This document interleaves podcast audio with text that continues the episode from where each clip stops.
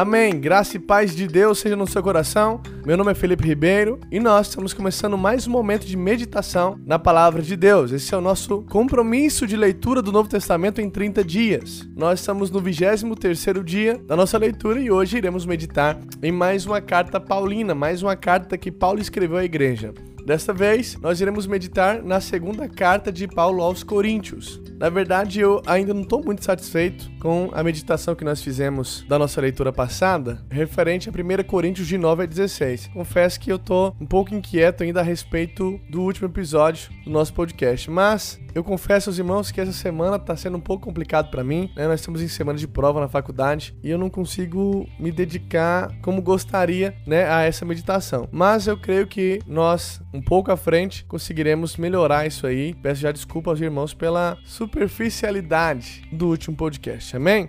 Mas Deus vai nos dando graça aí, né? A gente vai conseguir, se Deus quiser. Hoje nós começaremos 2 Coríntios, é a segunda carta de Paulo à igreja de Corinto, listado no Novo Testamento, mas nós precisamos lembrar que, mas na verdade, são no mínimo quatro cartas escritas por Paulo para a igreja de Corinto. Duas delas estão perdidas, né? E essas duas que são nos apresentadas no Novo Testamento são de fato a segunda e a quarta carta, ok? Então, na verdade, nós estaremos estudando a quarta carta de Paulo à igreja de Corinto. E por que, que essa observação é importante? Porque essa quarta carta, ela é, na verdade, uma resposta, um feedback da reação da igreja de Corinto à terceira carta. Então nós precisamos observar todo um contexto envolvendo aí essa carta. O que estava acontecendo aí com a igreja de Corinto? A igreja lá em Corinto, ela foi fundada por Paulo, né, lá mais ou menos pelo ano 52 depois de Cristo, né? Paulo foi para a cidade de Corinto, ficou lá um bom tempo, um ano e, e alguns meses, na verdade, um ano e meio. Né? Nós vemos aí o relato dessa viagem lá em Atos 18, né? no versículo 1 ao 18. Fala dessa segunda viagem missionária de Paulo. Ele ficou esse um ano e meio lá na cidade de Corinto e fundou essa igreja lá, essa célula lá. Paulo escreve as demais cartas e Nessa carta que nós estamos meditando, Paulo ele vem expressando um, uma alegria, um, um, alívio, na verdade. Por quê? Porque a igreja tinha recebido de uma forma até considerável a última carta dele. Por quê? Porque essa carta que ele escreveu, ela foi uma carta muito dura. Ela hoje está perdida, a gente não tem acesso a ele. Mas o próprio Paulo diz que essa carta foi uma carta muito severa, né? Mas que o povo havia recebido essa carta de maneira positiva. Por quê? Porque na igreja de Corinto estava havendo divisões terríveis. Na primeira carta, a igreja de Corinto já não estava legal, né? Mas nessa segunda oportunidade que Paulo escreve para eles, estava acontecendo algo ainda mais complicado. A igreja de Corinto estava passando por uma espécie de rebelião. Então, Paulo havia fundado a igreja, tinha estipulado a igreja lá, mas com a saída de Paulo, e fazia um pouco tempo que Paulo já não voltava lá, era impedido, né, de voltar, com muita coisa pendente, muita situação para resolver, não conseguia ir lá para Corinto, estava sendo impedido de ir para lá. E aí nisso chegou alguns super apóstolos entre aspas, né? Paulo chama ele de super, super apóstolos. Eu não sei uh, se se, se de fato eles eram chamados dessa forma, se é uma ironia de Paulo, mas o fato é que esses homens chegaram lá e começaram a plantar discórdia, começaram a plantar divisão dentro da igreja e começaram a difamar Paulo de várias maneiras e de várias situações diferentes. Paulo fala inclusive sobre eles lá no capítulo 11, versículo 13 dessa carta, né?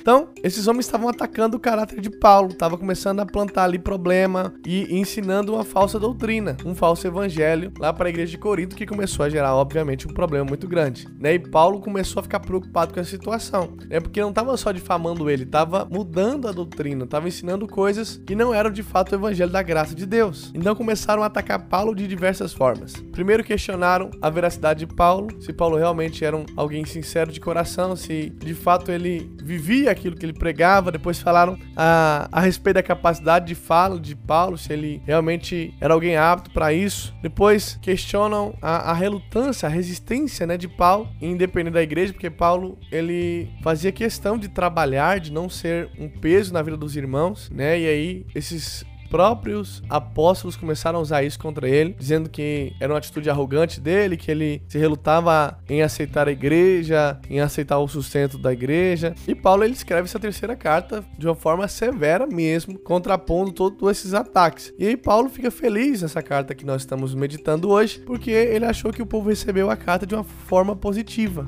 né? Ele ficou feliz quando Tito traz para ele a resposta, a reação do pessoal, o feedback, e muita gente tinha se arrependido dessa rebelião perdão, né? E a gente vai perceber o caráter dessa carta nesse sentido. Paulo tentando corrigir essas, essas mentiras, esses levantes contra a sã doutrina, a mensagem da graça e contra o seu apostolado. Então Paulo começa no capítulo 1 dessa carta, dizendo que o nosso Deus é consolador, que ele consola aqueles que passam por tribulação e, e que aqueles que passam por tribulação recebem consolação de Deus, que apesar do sofrimento, das dificuldades, Paulo permanecia firme no Senhor e que tudo isso era para a glória de Deus e agradecia ao Senhor porque a igreja de Corinto ainda orava por ele, Deus havia libertado ele de uma situação complicada, de uma prisão que ele estava passando. E lá no versículo 12, Paulo começa a justificar aí a sua mudança de planos, né? Ele fala: Olha, eu tenho orgulho, né? A minha consciência dá testemunho daquilo que eu tenho pregado, daquilo que eu tenho conduzido no mundo. E também tenho orgulho do meu relacionamento com vocês, com a sinceridade, com a santidade que eu tenho com vocês, né? Com o nosso compromisso e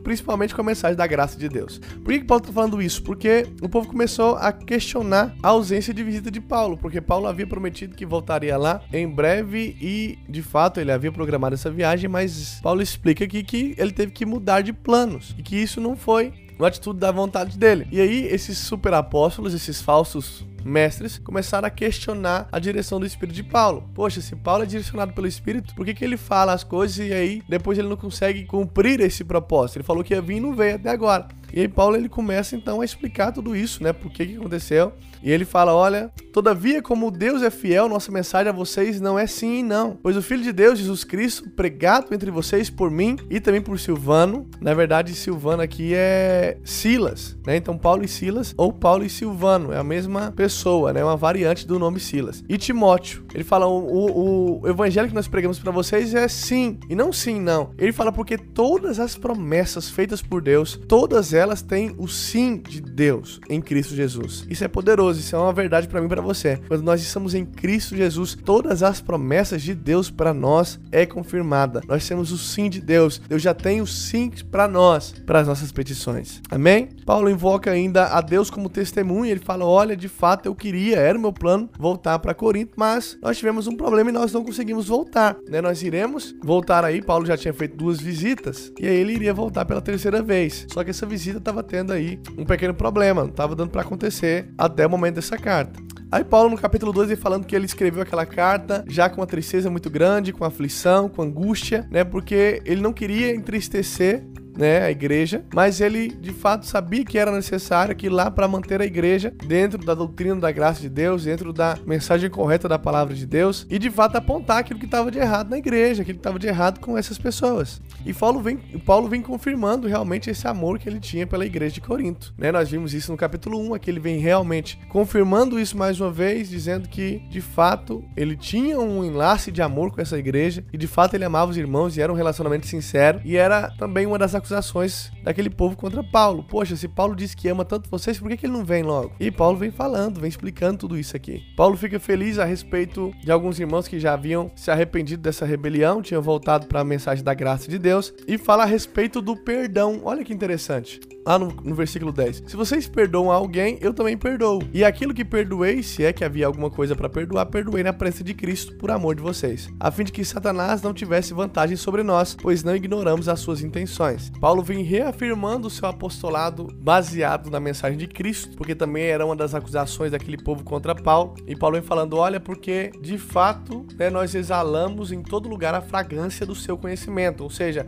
a, fragrância da mensagem do evangelho. Se for para cheirar, cheira. Se for para feder, fede também. Né? Quem gosta de Cristo gosta de nós. Quem não gosta de Cristo não gosta de nós. Ele tá falando é isso. Por quê? Aí ele fala: nós não negociamos a palavra. Né? A gente não busca lucro, não busca aprovação das pessoas. A gente fala aquilo que é a mensagem de Deus com sinceridade. A gente foi enviado para levar a palavra da graça e a gente leva a palavra da graça, certo? E aí vem meu capítulo 3, meu capítulo favorito dessa carta. Um deles, né? Aí Paulo fala: será que a gente precisa se recomendar novamente? Será que nós precisamos lembrar quem nós somos, o que nós fizemos? Fizemos, né? Não precisa, porque vocês são resultado daquilo que nós vivenciamos, né? Vocês mesmos são a nossa carta, vocês são prova daquilo que nós estamos vivendo. Se a vida de vocês foi transformada, é porque nós pregamos o evangelho verdadeiro. E aí Paulo vai falando, olha, vocês são a carta de Cristo, né? São fruto do nosso ministério. E não foi com tinta que foi escrito, foi com o Espírito do Deus vivo. Ele tá fazendo aqui uma alusão à mensagem da graça comparada às tábuas da lei. Tanto é que ele fala, não em tábuas de pedra, mas em tábuas de corações humanos. Isso aqui Paulo tá fazendo uma paráfrase com aquela passagem, deixa eu me lembrar, foi o profeta Jeremias, se eu não me engano, capítulo 30, capítulo 31, fala sobre isso, né? Da nova aliança. E ele fala: Olha, nessa nova aliança que celebrarei com o povo de Israel, eu escreverei no mais íntimo dos seus sentimentos, nos seus corações, a minha lei e os meus mandamentos. Então, Paulo tá falando isso aqui, ele tá fazendo uma paráfrase, né? Tá fazendo uma citação dessa passagem, né? Da nova aliança. Ele fala: Olha, eu preguei para vocês uma nova aliança. Vocês são uma carta escrita de Cristo, né? Não, não é das tábuas de pedra, ou seja, não é da antiga aliança, não é da lei, mas é da graça de Deus. E ele continua: Tal é a confiança que temos diante de Deus por meio de Cristo. Não que possamos reivindicar qualquer coisa com base no nosso próprio merecimento, mas a nossa capacidade vem de Deus. Ele nos capacitou para sermos ministros de uma nova aliança, não da letra, mas do espírito, pois a letra mata, mas o espírito vivifica. Esse é um texto muito conhecido que muita gente interpreta de uma maneira errada. Aqui está falando do que? A letra aqui é a lei. Então, Paulo já chama a lei de ministério da morte, porque a lei só gera condenação e morte. Mas o espírito aqui, a mensagem do espírito vivo, que é o que nós falamos de chamamos de justificação, que é fruto da mensagem da graça, ela gera vida, ela vivifica. Amém? Olha só o que diz o versículo 7. O ministério que trouxe a morte foi gravado com letras em pedras, mas esse ministério veio com tal glória que os israelitas não podiam fixar os olhos na face de Moisés por causa do resplendor do seu rosto, ainda que desfanecente. Então, olha só, essa passagem aqui nós lembramos, né? Moisés, quando ele vai, ele se depara diante da glória do Senhor e fica um tempo diante da glória do Senhor. Moisés desce o monte com as tábuas da pedra e o seu rosto brilhava. Mas a Bíblia diz que o rosto de Moisés já estava perdendo o brilho, mas mesmo assim foi necessário colocar um véu sobre a cabeça dele. Aí ele fala: se o ministério da lei, que é o ministério da morte, teve tamanha glória que o rosto de Moisés brilhava e as pessoas não conseguiam olhar para o rosto dele, não será muito mais glorioso o ministério do Espírito? Se o ministério da morte já era glorioso, imagina o ministério da justificação. Se o ministério que traz condenação já era grande, imagina o ministério que traz justiça. E ele fala: assim como o brilho de Moisés Moisés já estava acabando naquele momento, assim é o efeito da lei. Mas o efeito do Espírito não é assim. A luz permanece, o brilho, a glória, ela manifesta de glória em glória. E assim a glória permanece. E aí Paulo, ele faz aqui um comentário muito interessante que eu vou ter que meditar com você. Me desculpe se você está com pressa, mas eu creio que vai valer a pena. Ele fala: "Não somos como Moisés, que colocava um véu sobre a face para que os israelitas não contemplassem o resplendor que desvanecia. Na verdade, a mente deles se fechou, pois até mesmo hoje o véu permanece quando é lida na antiga aliança. Então o que acontece? Quando o judeu ele, ele iria ler a lei, ele colocava um véu sobre a cabeça e usava um instrumento que eu não vou lembrar o nome, mas é uma espécie espécie de varinha de ouro para folhear a Torá, para apontar onde estava sendo feita a leitura da lei. E aí Paulo faz uma comparação desse véu com a lei que separava o homem de Deus. Aí ele continua: não foi retirado porque somente Cristo pode remover esse véu. E ele tá falando o seguinte: o pessoal que vive na lei hoje, até hoje, vive na lei, até hoje cobre a cabeça para ler a lei, porque eles não têm acesso a Deus. Só tem acesso a Deus quando Cristo entra na sua vida, porque é Ele que remove toda a separação entre nós e o Senhor. E aí ele faz uma comparação. Até hoje, quem vive na lei tem uma espécie de véu sobre o coração. Ele não tem acesso de verdade a Deus. Ele segue a lei, ele obedece os mandamentos, mas é como se fosse algo terceirizado. Ele não tem um contato direto com o Senhor. Mas ele fala: quando alguém se converte, o véu é retirado. Ele fala: olha, o Senhor é Espírito e onde o Espírito do Senhor está, a liberdade. Ele fala: todos nós que agora estamos com a face descoberta, ou seja, o véu foi tirado. Nós contemplamos a glória do Senhor. Segundo a sua imagem, estamos sendo transformados de glória em glória, a qual vem do Senhor que é Espírito. Olha só, aqui está o segredo da verdadeira transformação. A lei não transforma ninguém porque ela separa você de Deus. Quando há um véu sobre a sua cabeça, o único lugar que você pode olhar é para a lei, e a lei aponta para você, para o seu merecimento, para aquilo que você faz ou deixa de fazer. Mas quando o véu é tirado, você pode olhar para Deus. E aí agora que nós olhamos para o Senhor, nós temos acesso à glória de Deus, nós entendemos quem Deus é de fato, nós temos uma intimidade real com Ele, nós somos transformados. A glória do Senhor passa a refletir sobre a nossa vida e nós somos transformados de glória em glória. Não é a condenação que nos muda, não é a lei que nos muda, não é nada disso. O que nos muda é o contemplar da obra consumada de Cristo Jesus, é o contemplar da glória de Deus. Amém? No capítulo 4, Paulo vem falando a respeito do seu chamado, do sofrimento que eles estavam passando para que aquele povo tivesse revelação da graça de Deus. Ele está aqui validando o seu apostolado mais uma vez, demonstrando que ele não está fazendo isso por interesse próprio. Então você vê que essa carta Paulo fala muito dos seus sofrimentos. Por quê? Porque Paulo estava desmentindo também outra mentira que era contada a seu respeito, de que Paulo fazia tudo isso de, por motivos egoístas, pelo seu próprio interesse. E ele fala: como é que eu estou fazendo algo pelo meu próprio interesse? Eu estou sofrendo, estou sendo torturado, preso, perseguido, perdi tudo que eu tinha. Como é que eu estou fazendo isso por motivo egoísta? Tudo isso que eu faço, toda essa morte que eu vivo no meu próprio corpo, é para que vocês tenham vida. Mas eu quero destacar nesse capítulo o versículo 4, que diz: O Deus desta era cegou o entendimento dos descrentes, para que não vejam a luz do evangelho da glória de Cristo, que é a imagem de Deus. Por que eu estou separando esse versículo? Porque muitas pessoas ainda estavam inculcadas a respeito daquele negócio de endurecer coração, que nós falamos de Romanos 9, nós falamos também da leitura de Cristo e de Isaías, eu não vou lembrar o, o capítulo de Isaías,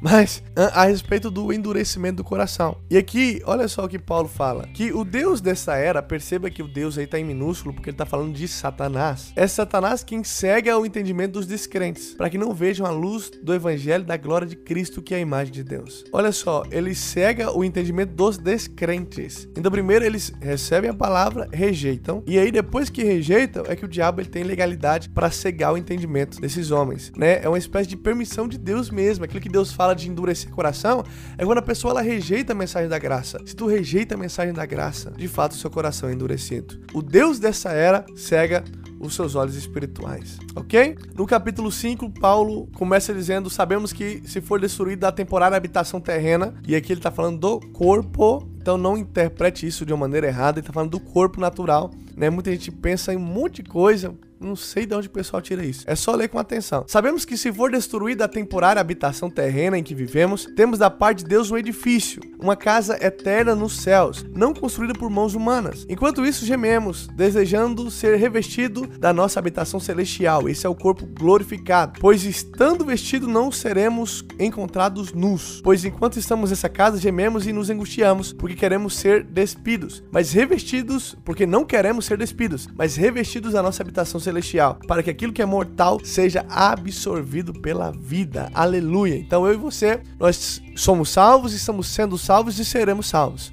o nosso corpo será glorificado no futuro. Amém? No versículo 10 diz algo interessante também. Pois todos nós devemos comparecer perante o tribunal de Cristo, para que cada um receba de acordo com as obras praticadas no meio do corpo, quer sejam boas, quer sejam más. Aqui muita gente usa isso de uma maneira legalista, mas pelo amor de Deus, perceba que é tribunal de Cristo. Tribunal de Cristo não tem condenação. No tribunal de Cristo ninguém é reprovado. Esse tribunal aqui é para aqueles que já são salvos e vão viver o reino. Então deixa eu te explicar isso rapidamente. Nós já falamos que salvação é, gra é graça, é dom gratuito de Deus, mas o reino é para quem merece. Então, aqueles que foram salvos, eles vão passar por um tribunal diferente. Esse tribunal não é para decidir quem vai para o inferno ou quem vai para o céu, já é salvo, já é para o céu. Agora, nesse tribunal de Cristo vai ser julgado o quê? Aquilo que foi feito, obras. Mas obras onde, Felipe? Obras feitas no meio do corpo, que é a igreja. Não está falando aqui de daquilo que você faz, não. Você não é salvo pelas suas obras. Aqui está falando de merecimento, de reino. Então é nessa hora que vai ser ser decidido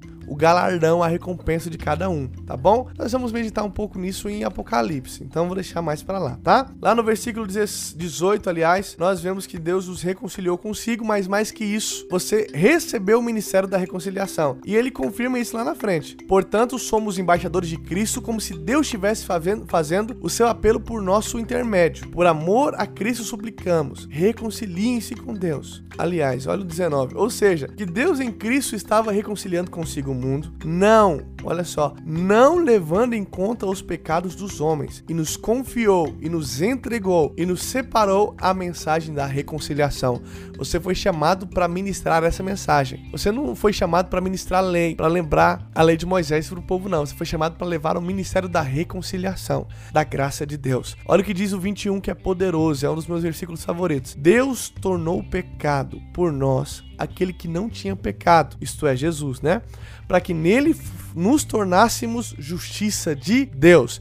Hoje eu e você podemos dizer: Eu sou justiça de Deus em Cristo Jesus. Amém? Porque ele se tornou pecado no meu lugar, agora eu que era pecado me tornei justiça no lugar dele. Aleluia. Paulo vem falando aqui mais uma vez sobre os seus sofrimentos, no versículo 6. No versículo 7 ele traz as suas alegrias, né? Algo que, que ele estava realmente feliz com a transformação daquele povo, com o arrependimento de boa parte, uma boa parcela daquela igreja de Corinto. Mas eu quero separar o versículo 10, que diz: A tristeza, segundo Deus, não produz remorso, mas sim um arrependimento que leva à salvação. E a tristeza, segundo o mundo, produz morte. Então o arrependimento do Senhor não é um remorso, é uma mudança de mente. Arrependimento não é remorso, arrependimento do Senhor é quando você entende que aquilo lá não combina mais com você, você não faz parte mais desse mundo, que aquelas condutas que você praticava não tem nada a ver mais com a sua vida. Amém? No versículo 8, ou no capítulo 8, versículo 16, Paulo começa a falar sobre a coleta da oferta de um povo que estava passando por necessidade, os irmãos passando por necessidade, e Paulo estava fazendo uma campanha de arrecadação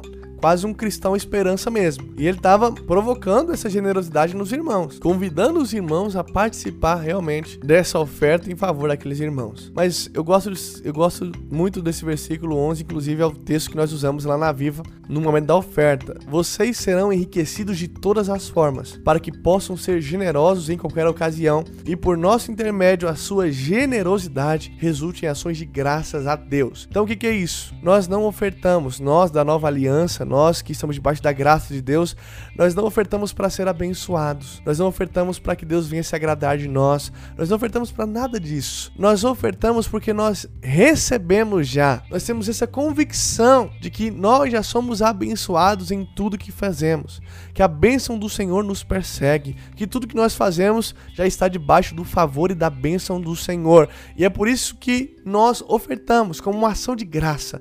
Nós somos agradecidos. Quem está na graça, ele não consegue ser mão de vaca, ele é generoso, porque ele sabe que tudo que ele faz prospera. Tudo que ele põe a mão vai para frente. Tudo que ele vai fazer, Deus já tem um sim para ele. Então ele tem prazer em abençoar a obra de Deus. Amém? No capítulo 10, Paulo começa a defender seu ministério e aí ele começa agora a destruir alguns argumentos, alguma pretensão daquele povo contra ele. Paulo faz ali uma longa defesa a respeito daquilo que ele diz e faz. Eu não vou me ater muito a isso, porque eu acho que uma vez que você entender o contexto, fica mais claro de você entender. Eu acho que não tem muitas dúvidas a respeito disso. O que que Paulo faz aqui que vai realmente contra o seu caráter? Ele vai começar aqui uma argumentação que, poxa, como incomoda ele. Lá no versículo, lá no capítulo 11, ele começa a com muita ressalva já falando a respeito daquilo que ele vai falar e já prevenindo, né, aquele povo da sua insensatez, porque ele iria ser insensato, porque agora ele iria se orgulhar daquilo que ele viveu. Por quê? Porque os superapóstolos, eles diminuíram Paulo e começaram a se orgulhar por tudo aquilo que eles estavam vivendo, para que o povo começasse a seguir eles. E aí Paulo fala: "Não, então é para se vangloriar? Então vamos botar na, no papel aí na caneta, vamos fazer uma comparação então, né?" E aí Paulo começa a realmente realmente listar tudo aquilo que ele vivenciou, tudo aquilo que ele tinha experimentado, todas as experiências que ele viveu, como forma de fundamentar suas alegações, de validar o seu apostolado. Lá no capítulo 12, versículo 11, ele já começa a se desculpar novamente por aquilo que ele tinha acabado de fazer, porque ele se viu obrigado a fazer isso, porque estava preocupado com os coríntios, porque ele estava vendo que os irmãos estavam realmente entrando na lábia desse povo. E aí Paulo ele realmente apela para aquilo que ele viveu, realmente para o seu testemunho, ainda que verdadeiro, mas Paulo odiava essa questão de se vangloriar. Para ele era loucura, mas de fato aqui foi necessário. Paulo ainda anuncia sua terceira visita. Tem um texto muito conhecido aqui no versículo no capítulo 12, versículo 9, né, a respeito do espinho da carne, onde a resposta de Deus é poderosa. Ele diz: "A minha graça é suficiente a você, pois o meu poder se aperfeiçoa na sua fraqueza." Aleluia. Então o poder do Senhor, ele se engrandece com as nossas falhas. Quanto mais fraco você é e Deus te usa mesmo assim, é sinal de que ele tem mais força ainda, mais poder para ser garantidor dos fracos e dos pecadores. Amém? Paulo deixa ali suas advertências finais no capítulo 13 e encerra essa carta aos Coríntios com a sua saudação final. A graça do Senhor Jesus Cristo, o amor de Deus e a comunhão do Espírito Santo sejam com todos vocês. Amém. Amém, gente? Por hoje é só. Amanhã, não perca o episódio de amanhã. Amanhã é Gálatas. Meu irmão, Gálatas é céu na terra. É só poder, unção e, e trenheira. Então fique ligado com a gente, tá bom? Amanhã eu espero você.